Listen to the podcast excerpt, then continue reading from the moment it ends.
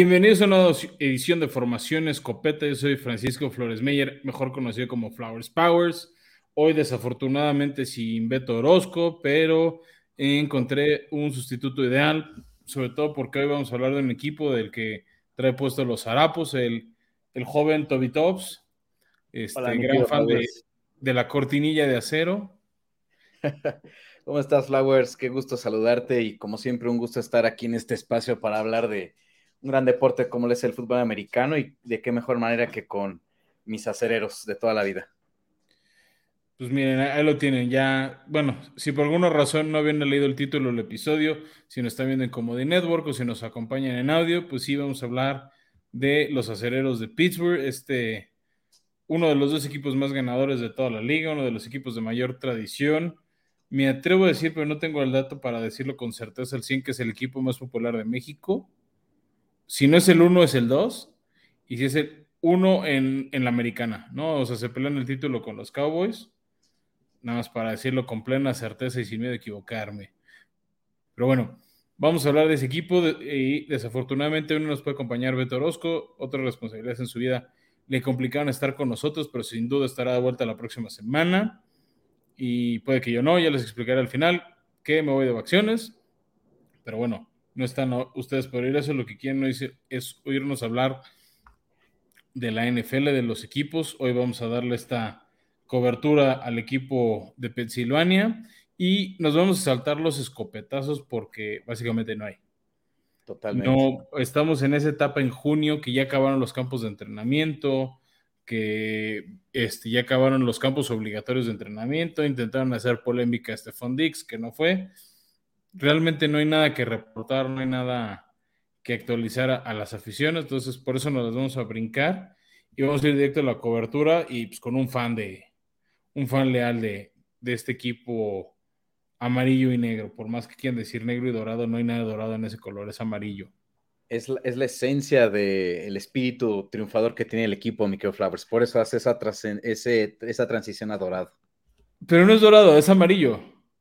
Ah, pero da, una muy buena pinta que sí. O sea, dorado los Rams antes. No es dorado, pero bueno. No entremos en polémicas innecesarias de un uniforme que los daltónicos ven dorado. hablamos del equipo y los hombres que conforman o no esa grandeza. Adelante. In tight coverage. Y pues sí, como dice la cortina, vamos a hacer una cobertura este, cercana a los acereros y los que nos han acompañado en este offseason, pues ya saben un poco la, la, la, escaleta, cómo vamos dándole seguimiento a esto y vamos a arrancar con la agencia libre, este, ese como primer gran momento para, para hacer cambios. Por ahí algo que yo esperaba ver de los acereros y que no viera el cambio de coordinador ofensivo antes de hablar de nombres. No sé, tú, Toby, como fan del equipo, como alguien que, se sopla y no se duerme viendo sus 17 juegos. Este, veías el cambio, querías el cambio, porque al final se vio bien el, cierre de temporada de Pittsburgh. Sí, fíjate que ahí es donde empieza un poquito el debate. Por supuesto que al haber, al haber empezado con un récord muy, muy malo a mitad de temporada, pues era obvio que íbamos a esperar que Matt Canada dejara el puesto. Y con ese cierre que solo tuvo una derrota, no lo sé, o sea, mejoró un poquito la cara ofensiva, sí, permitió sobre todo a partir de que Kenny Pickett tomó los controles, que no digo que lo hizo mal este Mitch Trubitsky, pero, o sea, se notaba un poco más el trabajo elaborado para Kenny, pero al menos para lo que he estado leyendo, al menos para lo que se está esperando del equipo, no creo que Matt sea el coordinador adecuado. Pero entendiendo un poquito cómo es la filosofía de los Rooney, en concreto la, eh, todo esto de aguantar tanto a la gente tantos años, me atrevo a decir que pues este Mike se va a casar con la suya otra vez. Y sí, yo creo que se va a quedar, no sé si uno o dos años, pero yo creo que sí lo vamos a tener que, que, ver ahí. Y al menos, como le están armando el equipo a Canadá, me gustaría que fuera un poco más atrevido, ¿no? Un poco más vertical y sobre todo que explotara sobre todo estas eh, armas que ahora tiene, por ejemplo, con George Pickens o con la incorporación de este mm, Allen Robinson, ¿no? Que por mucho que ya sea un veterano, bueno, un jugador con mucha experiencia, creo que todavía veterano, un segundo aire que tiene 29, 30, ¿no? Creo. Sí, por eso, o sea, pero a nivel NFL ya lo podemos considerar veterano, ¿no? claro, claro. Entonces, yo creo que con este balance, con esta incorporación de Robinson, yo esperaría, yo esperaría que fuera una ofensiva un poco más, más atrevida de lo que fue el año pasado. Pues mira, vamos a ver, o sea, creo que sí está esa gran duda, esa gran interrogante de, la ofensiva. Vamos a hablar ahorita un poco, o sea, ya que hablemos bien de qué será la temporada 2023, voy a, ahí te va mi primer tiro polémico. creo que se ensalza mucho lo de Pittsburgh, pero le ganaron a puro petardo al final. Híjole. O sea, sí vamos a decir que Mike Tomlin este, no tiene marca de temporada perdedora todavía. O sea, eso. ¿De qué te sirve si no trasciende? Muchos entrenadores quisieran presumirlo, ¿no? A ver, tiempo. A muchos les, les fascinaría poder decir eso. O sea, Bill Belichick con toda su grandeza, Bill Walsh, Don Shula. O sea, estamos hablando Andy Reid, ¿no? Estamos hablando de, de los grandes nombres de NFL. No pueden presumir eso. Claro, estoy de acuerdo. Aunque, híjole sí está bien, pero pues, o sea, no hemos llegado a un juego importante desde esa ocasión que creo que fueron los Pats, ¿verdad? Hace unos cuatro o cinco años, que, nos dejaron fuera en, los, en, el, la antesala del Supertazón. Entonces, pues yo creo, yo creo que le estaban apostando un poquito de, pues, a ver qué encontramos en la agencia libre. Y pues tal vez la carta más importante es este Robinson, aunque pues, mira, con esta incorporación de Isaac Seumado, uh, pues tiene un poquito de la experiencia de haber llegado ya al, juego grande, ¿verdad? Que pueda al menos eh, compartir eso y, e inyectar sobre todo a la, a la línea nueva que ya se está formando con el equipo. Pero de ahí en fuera sí coincido, creo que no fue una gran, no, vamos, no son nombres tan, tan, tan de peso. Sí, mira, o sea, el, el que yo resalto se me hace interesante porque luego Pittsburgh sabe darles un segundo aire es el esquinero Patrick Peterson, es de mis esquineros favoritos de la liga, o sea, hablando de jugadores en activos, Minnesota pues ya se está haciendo veterano a su defensiva, se está volviendo cara principalmente, y pues, tuvieron que cortarlo por eso, ¿no? Y, y cae en Pittsburgh, es una edición veterana interesante, a una, en general buena defensiva, eso sí tengo que decir, Pittsburgh tiene, tiene buena defensiva, no sé si tan una nueva cortina de acero, digamos, yo creo que no, este, pero podrá tener un poco de, armas para poder defenderse, sobre todo en la, misma división. Este, pues sí, que esa es una división perro, ¿no? Ya hablaremos un poco de ella y tuvieron ediciones en linebacker. Yo creo que la interesante es la de Cole Holcomb de los Commanders, o sea, hablando de nombres buenos, pero en bajas yo creo que sí sufrieron bajas, este, dolorosas, ¿no? La primera, y yo creo que no es relevante y que no la cubre Patrick Peterson a mi entender, es Cameron Sutton, el esquinero que se va a Detroit por una buena lana. O sea, creo que esa es la que más les va a doler. Una que hace un año creo que les hubiera dolido más que ahora es la de Robert Spillane, el linebacker que se fue a los Raiders. Y quizás sabes Devin también ahí Devin Bush, sobre todo porque fue pues un jugador que se hizo de cristal. O sea, me acuerdo que cuando lo drafteamos, o sea, sí fue una expectativa grande, sobre todo porque venía de una muy buena temporada con, bueno, una, buena trayectoria con Michigan. Creo que hizo una, una primera temporada bastante aceptable y de ahí en fuera, para abajo. O sea, creo que una lesión le tocó al principio en, la, en su segundo año, en la semana 5, si no mal recuerdo. Y de ahí, pues, ¿qué, qué, ¿qué podemos recordar de él? Realmente nada. Y sí fue un jugador que sí se le apostó mucho y ¿sabes cuál también sí siento que le va a pesar al equipo después? La de Edmonds. O sea, ese sí fue un golpe durísimo, sobre todo entendiendo que si en el perímetro de por sí está muy débil, pues todavía le quitas lo poco rescatable que te mantenía un poquito el perímetro, pues sí lo hace preocupante.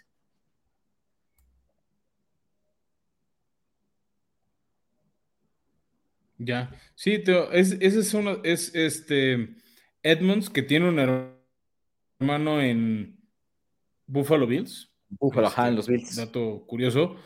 Creo que sí también era otro punto importante en la, en la zona secundaria, en la ofensiva secundaria, ¿no?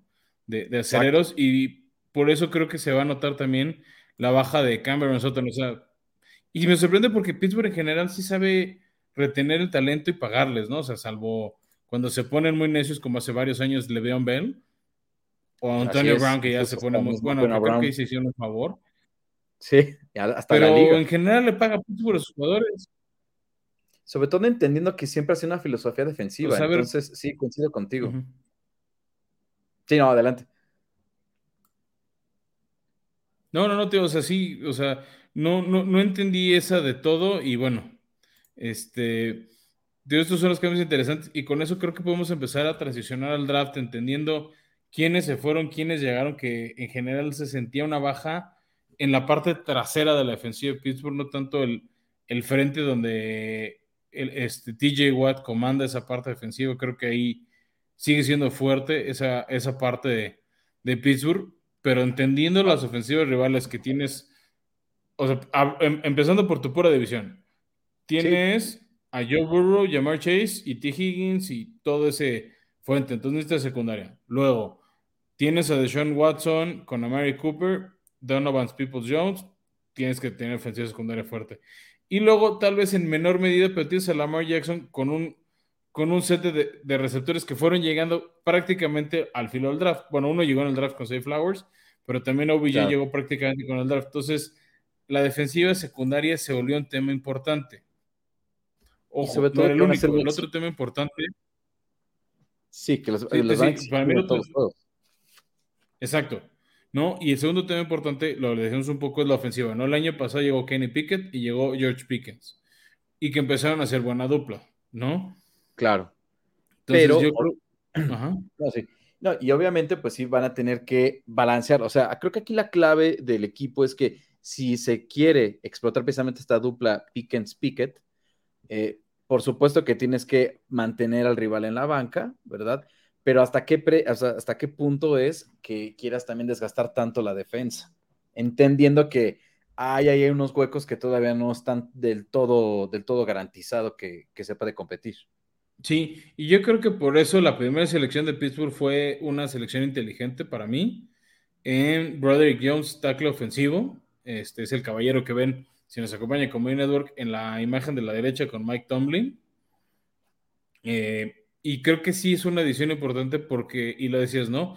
Pittsburgh tiene buen rato no llegar a la final de conferencia y el primer punto es cómo se fue siendo vieja esa línea ofensiva. O sea, ese último playoff, esa derrota humillante. Sí, Contra totalmente humillante.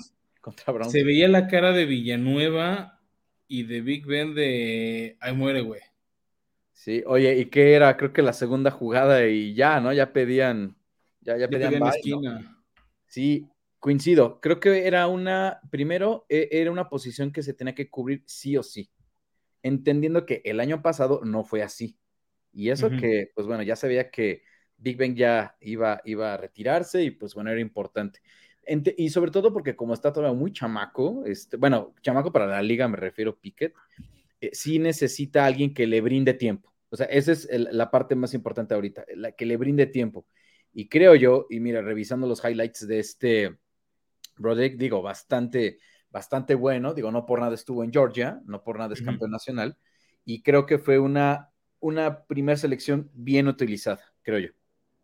Yo también co- co- comparto, comparto la calificación y el único pero de repente que mucha gente hacía y Pittsburgh supo componer era que habían dejado en el tablero, ¿no? En, en- en el, en el pool a Joey Porter Jr., eh, que, venía esquinero ahorita, vamos a hablar obviamente de él, pero bueno, había mucho ruido de que se había quedado en la mesa y que los siguientes picks, porque había casi 20 picks después de Pittsburgh, se lo podían llevar, ¿no? Entonces hablaban del tema, le sonaba mucho, por ejemplo, para equipos como Baltimore, que la posición de esquinero no les hacía daño. Entonces, son, o sea, había tantito run run de, de que podían perderlo y que era, o sea, y la oportunidad de ese legado.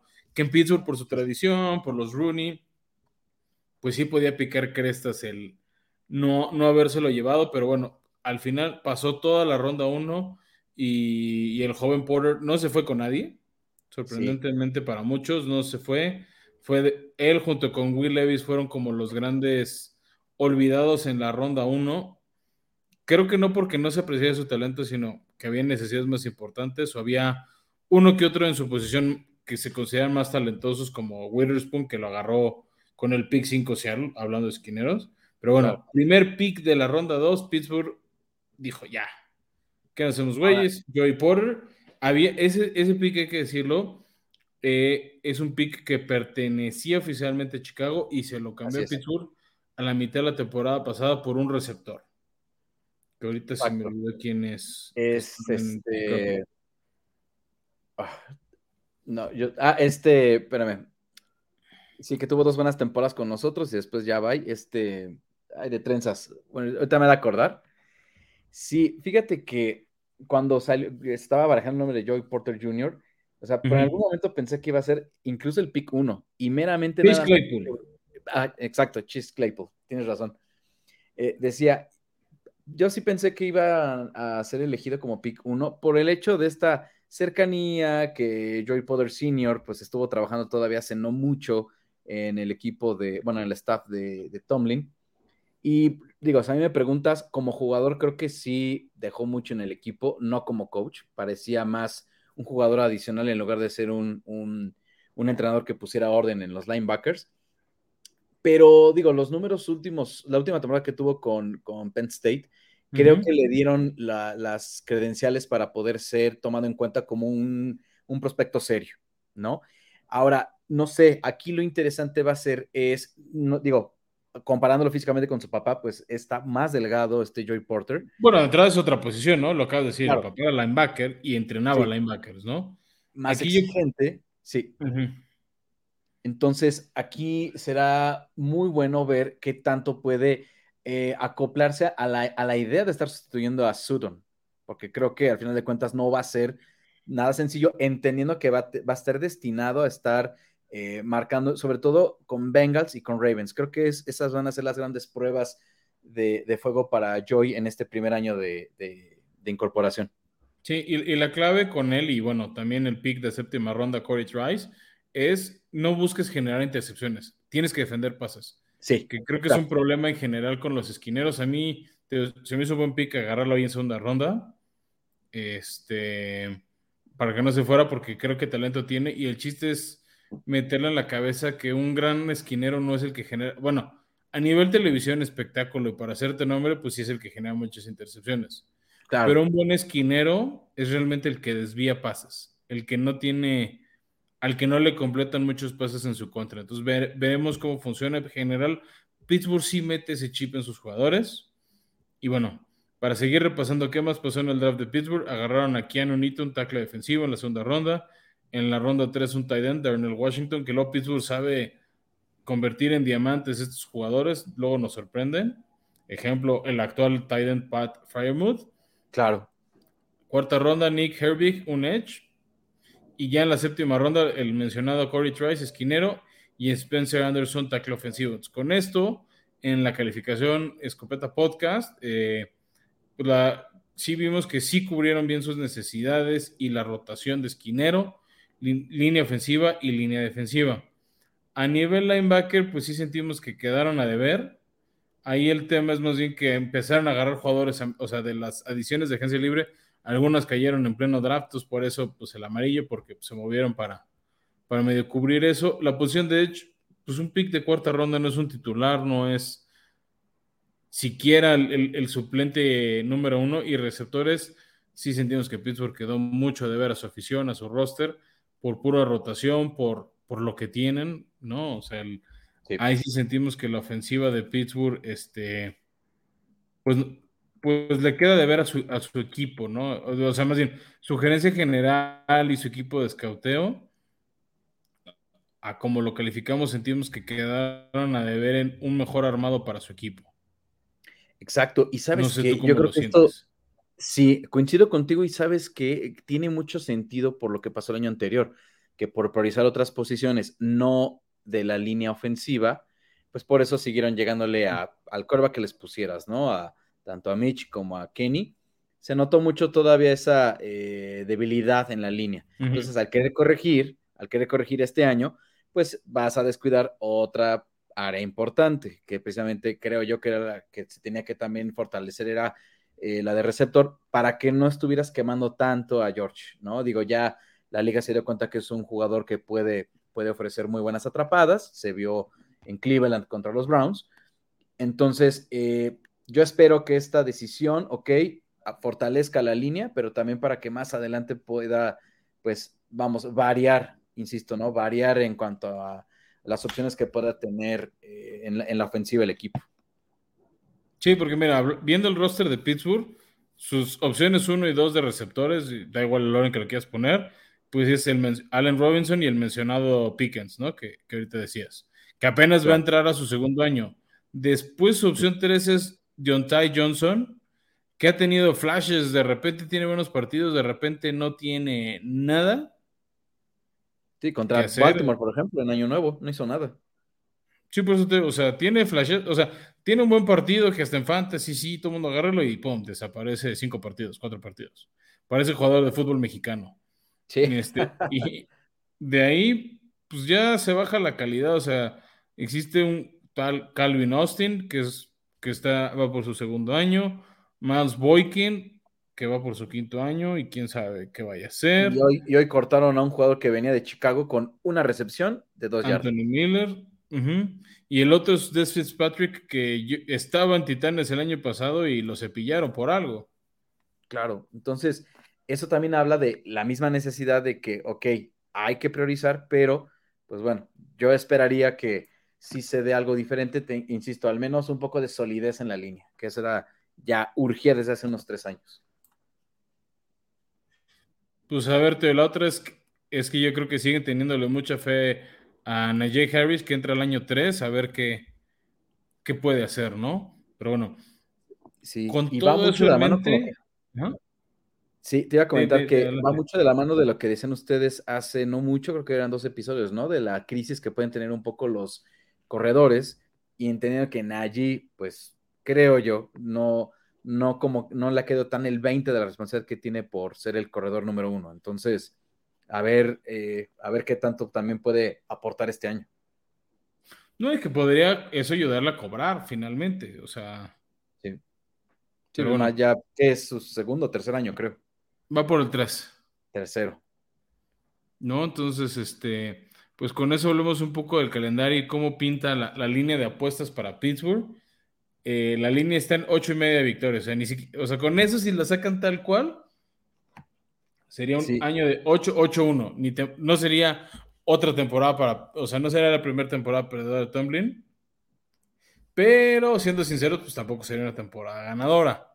Y sabes qué es lo más chistoso, mi querido Flowers, que aún si vemos el- los rivales, ya no digo el orden, en general los rivales no están tan complicados. El problema es por lo mismo que tienen estas áreas que no están bien cubiertas. Fíjate que, bueno, si es el siguiente punto, mira, eh, yo también pronostico una temporada nada más de menos de un bueno, de un solo dígito en positivo, es decir, ni a 10 victorias van a llegar. Y donde va a venir la clave son los juegos divisionales. Y ahí sí, en general, veo que va a ser, digo, ahorita lo comentamos si quieres, pero Sí, Yo sí, veo sí, que- al ejercicio. Nos vamos a quedar en, en 1-5 en divisional. Mira, ahí va. Antes de decir eso, ¿cómo está el tema de paga? Si por alguna razón creen que Pittsburgh sí tiene una temporada ganadora, es decir, nueve victorias o más, no paga también menos 141 por cada 100 pesos se llevan 171. O sea, recuperan sus 100 y 71 extras. En cambio, si Pittsburgh se queda corto y tiene Mike Tomlin por primera vez una temporada perdedora, por cada 100 pesos se llevan 110. Fíjate. ¿no? Entonces, poquito arriba de duplicar tu, tu apuesta inicial. Y bueno, si quieres, vamos viendo el calendario Perfecto. de, de los aceleros eh, que abren con dos partidos de local. El primero contra San Francisco. Ese, luego son de esas anomalías raras que todo el mundo está calibrando y Pittsburgh podría ganar y San Francisco perder sorprendentemente, aunque en papel los 49ers tienen mejor roster. Fíjate que también sí pienso que ese juego lo podrían ganar los acereros, aunque con muy poca diferencia y, de- y más que una buena actuación del equipo, yo creo que sería más por un error que pueda generar San Francisco. Entonces, sería una victoria un poco debatible, pero sí veo al equipo ganando apenas por menos de siete puntos. Sí, el, el tema es, pues también San Francisco a ver cómo está de quarterback. Entonces ahí la Sí. defensiva de Pittsburgh puede, puede ser un factor positivo. Luego, semana 2 va a estar interesante. De, de Sean Watson, ahora sí ya mm, como más conectado, más en sync, creo que sí puede hacerle la vida de cuadritos a Pittsburgh con todo y que pues Big Ben tenía una marca positiva contra los Browns y ya estamos hablando de la era Kenny Pickett, entonces Exacto. puede ser rudo. Sí, incluso ese juego veo que lo pierden. Este, este juego, juego sí veo que lo gane Browns. Yo también. Sí. Luego viene su primer visita interesante, Las Vegas, equipo, híjole, no sé cómo le ganaron, también era un partido en Navidad del año pasado que nadie quería ganar. Así es, o Un sea, juego de partido, o sea, se querían ir a festejar, a comer pavo y nadie quer- eh, querían dar su propio regalo al rival. aquí el tema es que si Jimmy G está sano, pues Pittsburgh tiene, tiene para perder de visita. Claro. Si ya está Jimmy. G sano y, y Josh Jacobs sí quiere jugar con los Raiders. Aún así, no sé, siento que este sí se podría ganar un poco más holgado que si es que llegara a suceder con San Francisco. Mm. Entonces yo aquí le, le pongo palomita, que a lo mejor ganamos. Ahí tú llevas tus cuentas, ¿eh? Vamos al final a, Sí, no, aquí ya, aquí la llevo. a sacar. Pero bueno, de ahí va un cheque al portador. Houston en la semana 4. Pero, Ah, ¿sabes qué? Aquí siento que... Preocúpense si no ganan este, ¿eh? Es que mira, eso es lo que iba. A veces Pittsburgh siento que es como el meme del perrito que no hagas esto y lo hace. Así siento, ¿no? No puedes perder contra, ni se te ocurra perder contra Tejanos y siento que en alguna de esas podría pasar, pero digo, quitando la exageración, sí aquí sí veo un juego bastante, ba- bastante accesible para, para Pittsburgh, Este es un juego que tiene que sacar la defensiva de Pittsburgh. Punto. Sí. O sea, totalmente. Y sobre todo porque, bueno, le estarían dando la bienvenida a este coreback que llegó de, sí, a CJ Stroud. DJ Stroud, exactamente, CJ. Y el que sigue, también e- este es otro punto, veo una derrota contra, contra eh, Bal- Baltimore. Baltimore pinta rudo. Este. De ahí, semana de descanso, muy temprano en el año para Pittsburgh. Demasiado temprano. No soy fan, pero bueno, todos los, o sea, se va medio rotando ese tema. Pero bueno, les toca temprano. De ahí regresan una visita ganable contra los LA Rams, aunque sea en el SoFi Stadium. Creo que Pittsburgh en general tiene mejor roster y, y yo sí inclino la balanza para los acereros. Ok. Yo lo veo un poco, yo lo veo al revés. Yo creo que aquí se lo lleva, se lo lleva Rams por el hecho de que es un equipo con un poco más de ya tiempo trabajando, por mucho que ya es- se está haciendo viejo. Digo, el tema son ¿cuánto las tiempo? lesiones de Rams, a ver cómo, aunque sea semana 7, no sé cuál es la defensiva, la ofensiva de los Rams. O sea, más allá de Matt Stafford y Cooper Cup, ¿qué es?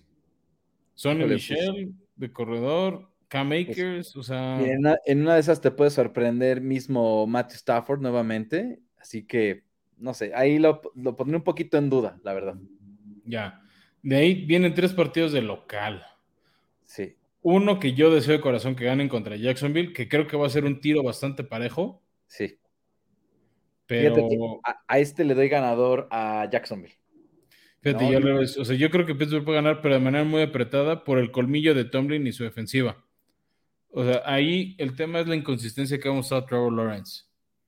Ok, podría ser, aunque todavía, mira, acá- ya no, aquí por ejemplo no puede aplicarse el clima, porque todavía es octubre, entonces creo que no tendrían ese, ese inconveniente Jacksonville de adaptarse a, a- allá a Pensilvania, entonces, pues sí, sí, sí pinta para ser un juego muy, muy cerrado. Sea, para mí el tema ahí es más bien la inconsistencia de Trevor Lawrence y ese colmillo afilado de. Mike no se vaya a meter así como fue con Jacoby Jones.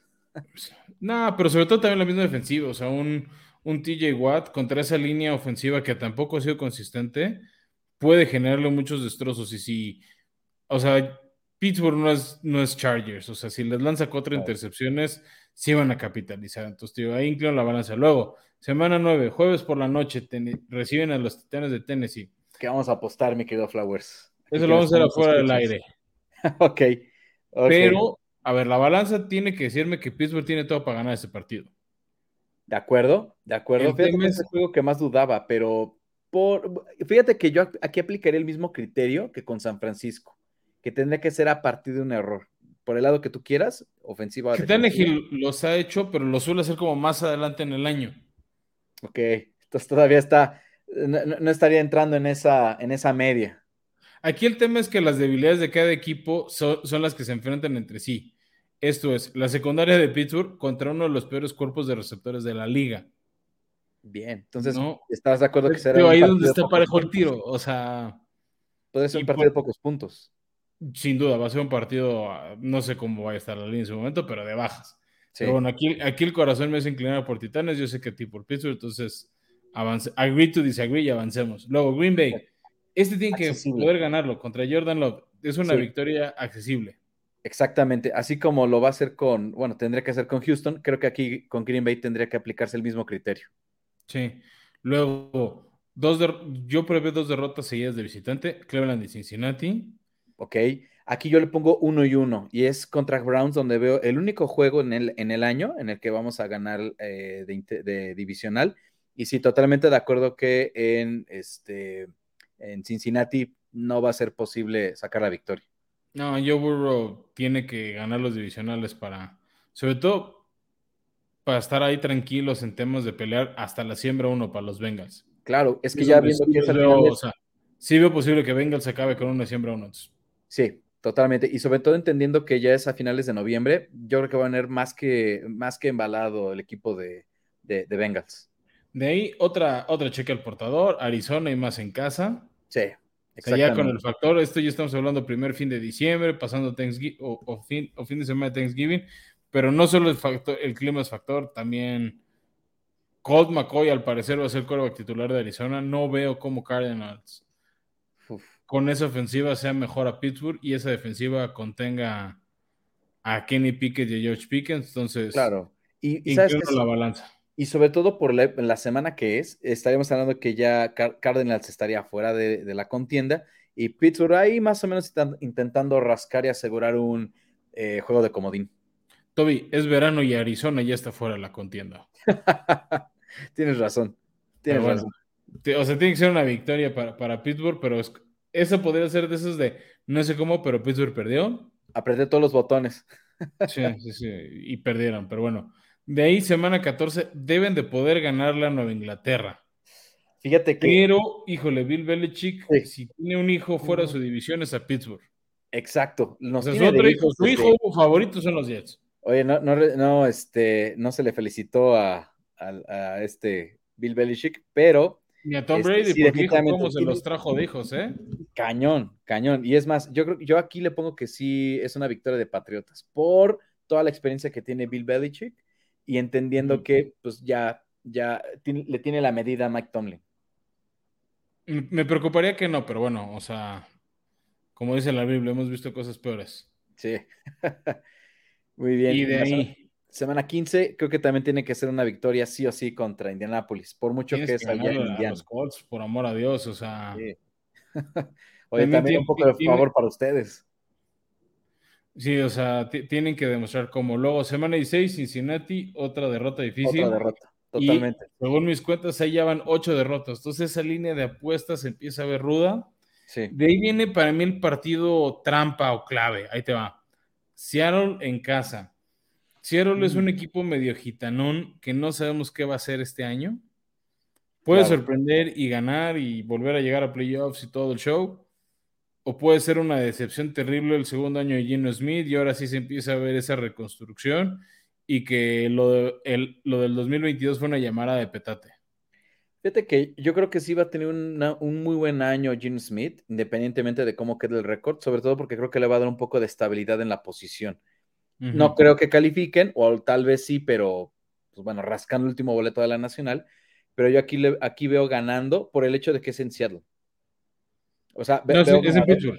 Ajá, no, ve- veo que pierde Pittsburgh por ser allá en Seattle el partido. Pero es que no es en Seattle, es en Pittsburgh. No, no, no, no, es en, es en Seattle.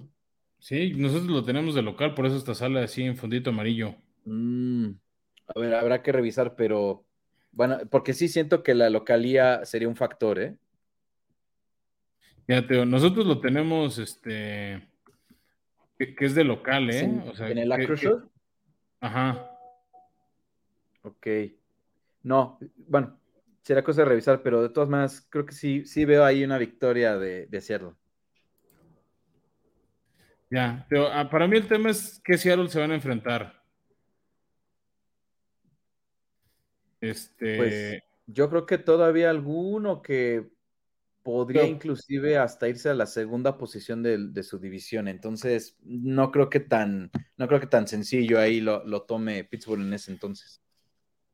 sí, Teo, y ahí el, y ahí el tema más bien es justo eh, eh, eh, o sea, son esos partidos de, de, trampa o cuando se empieza a crecer Pittsburgh, este, de jugar, o sea, de dar el todo por el todo por Mike Tomlin. Claro. ¿no? De, sería más por corazón, no más se vea por estrategia. Esa marca perdedora de su coach. Entonces, por eso me inclino la balanza de, de que lleguen, a se estén cerrando el año para ir de visitantes contra Baltimore con una marca de 8 y 8 y tener ahí otra vez, llegamos a una sí. temporada ganadora. Un Baltimore que podría llegar muy lesionado y muy maltratado ese último partido del año, ¿eh?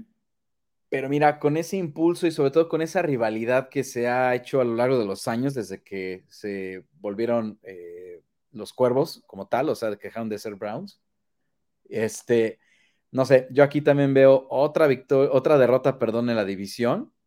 Le doy victoria a Ravens y mi pronóstico es 8-9.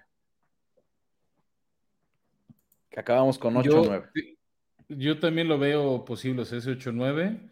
Y pues, entonces con eso les diríamos apuesten a las bajas. Sí. Este, de Pittsburgh. Eh, y con eso, Toby, pues empezamos a cerrar este episodio donde te agradezco hayas estado, que hayas podido llegar de bateador emergente. Total, ahorita es temporada de béisbol y todavía no de NFL. Este, sobre todo también para hablar de tu equipo favorito, aunque no sé por qué ese disgusto, pero bueno, eh, ya hemos cubierto eso en episodios anteriores, pero bueno, gracias por estar aquí con nosotros. Este, también gracias a todos los que nos acompañaron para hacer esta cobertura profunda de, de los aceros de Pittsburgh. Y bueno, les adelantamos que próximas semanas no estaré acompañándolos porque me voy de vacaciones, pero el joven Beto se encargará de darles contenido de calidad. También se vienen cosas interesantes en este podcast, cambios importantes que ya prudentemente les estaremos anunciando. Pero bueno, yo, yo, yo agradezco a Toby que haya estado aquí. Al contrario. A Beto que esté ausentado para hablar con calma de Pittsburgh y que no haya dado argumentos bobos de por qué cree que Trevor Lawrence sí le va a ganar a Pittsburgh y a esa defensiva que creo que sigue siendo lo fuerte de este equipo. Creo que sigue siendo ese pilar con el que si van a estar peleando postemporada es por eso, por la defensiva. Exacto, y sobre todo que tienen que demostrarlo con equipos importantes, empezando con Cincinnati y con Ravens, que son los principales rivales a los que hay que estarles eh, demostrando que todavía se tiene defensa para, para ganar. Sí, pues bueno, Veamos si otra vez estas de, esta defensiva carga Pittsburgh al campeonato. De todos modos, así lo hizo con Big Ben y no lo dijimos curioso de su calendario. Este, se van a repetir dos Super Bowls de Pittsburgh. Las dos victorias recientes, cuando sí, le ganaron de forma dramática pero convincente a Arizona, con la jugada más larga en la historia de un Super Bowl, y cuando le robaron a Seattle, digo, le ganaron a Seattle en el 40 esto, este, este siempre es la polémica cada vez que comentamos este punto, ¿no? Ya no sé cuántos años llevamos comentándolo, pero sí, coincido, coincido. ¿28? Sí.